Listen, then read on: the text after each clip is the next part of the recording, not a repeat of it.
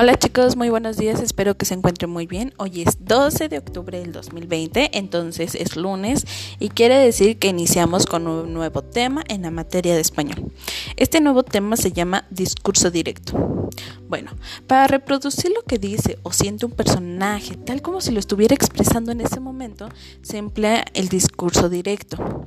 Este tipo de discursos se utilizan con diálogos. En los textos, en discursos directos se utiliza el guion largo al inicio de cada renglón para indicar lo que dice un personaje. En un chiste, por ejemplo, de los que hemos estado trabajando, puede indicar este, la separación de lo que dice cada personaje. Eh, un ejemplo es, oye Juan, te vendo un reloj. ¿Y yo para qué lo quiero vendado? Beto. Entonces ahí hizo una separación.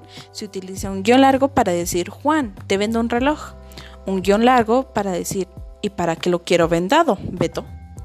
En un texto narrativo, el guion largo también se utiliza para separar los comentarios del narrador, que sería, por ejemplo, bueno, preguntó un niño, ¿hay alguien allí? En este caso, pues se utiliza.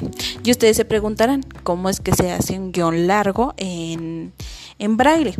Bueno, lo primero que tenemos que escribir es en un, en un cuadratín es pinchar el punto número 6 y luego en otro cuadratín pinchar el número 3 y 6. Les repito, se debe de pinchar primero el punto 6 y luego en otro cuadratín el punto 3 y 6. ¿Sale chicos?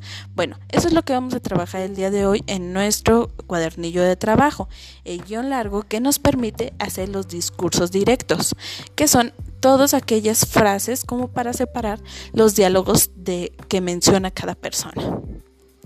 Después de que lo hayan hecho, van a primero rellenar este de, con algún material que les voy a enviar los círculos que son del punto 6 de un de un cuadratín y del punto 3 y 6 de otro. Luego en la parte de abajo con su macro regleta o con su regleta lo van a hacer, van a repasar este ejercicio para que lo recuerden y lo, lo sigamos trabajando. ¿Sale chicos? Cualquier duda me pueden mandar un mensaje, me pueden llamar y yo estaré a la disposición de contestarles.